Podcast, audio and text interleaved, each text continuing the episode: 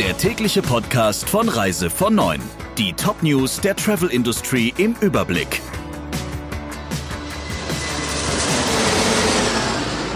Ich bin Jennifer Hess. Einen schönen guten Morgen. Noch kommen viele kleine Reiseveranstalter mit Kurzarbeit und Überbrückungshilfen über die Runden. Die R&V-Versicherung sagt aber, dass im ersten Halbjahr 2020 trotzdem schon doppelt so viele Pleite gegangen sind wie 2019. Die Frankfurter Rundschau zitiert einen leitenden Mitarbeiter der R&V-Versicherung, der gesagt hat, dass das erst der Anfang ist. Im Herbst könnte es nochmal spannend werden.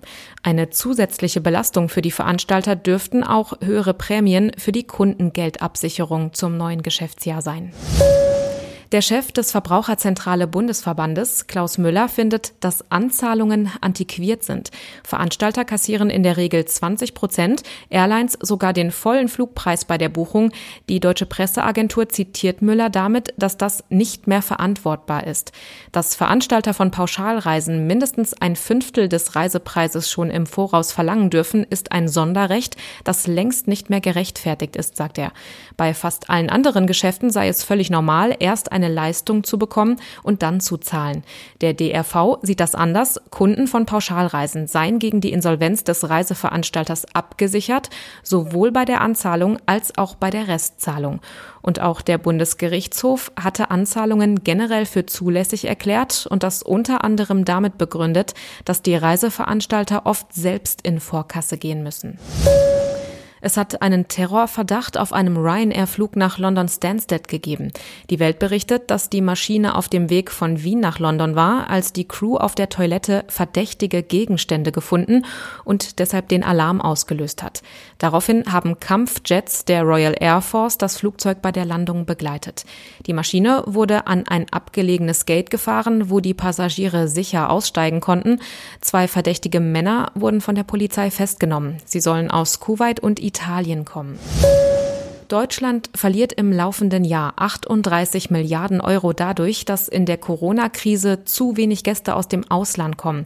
Diese Summe kommt vom World Travel and Tourism Council. Die Ausgaben ausländischer Besucher könnten demnach gegenüber dem Vorjahr um 82 Prozent einbrechen. Die Organisation repräsentiert den Privatsektor der weltweiten Reisebranche und beziffert den täglichen Einnahmeverlust auf mehr als 100 Millionen Euro.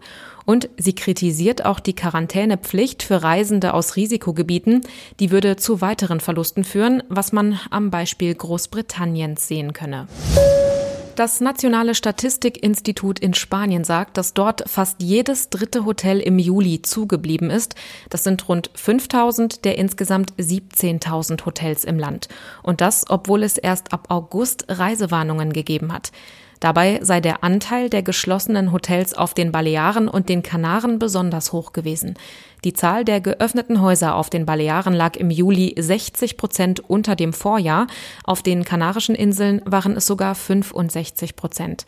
In der Metropole Barcelona sind 56 Prozent der Hotels zugeblieben und in der Hauptstadt Madrid rund 40 Prozent. In den südspanischen Küstenregionen hat es etwas besser ausgesehen. Das waren die wichtigsten Meldungen im Überblick. Wir wünschen noch einen schönen Montag und einen guten Start in die neue Woche. Der Reise von Neuen Podcast in Kooperation mit Radio Tourism. Mehr News aus der Travel Industry finden Sie auf reisevon und in unserem täglichen kostenlosen Newsletter.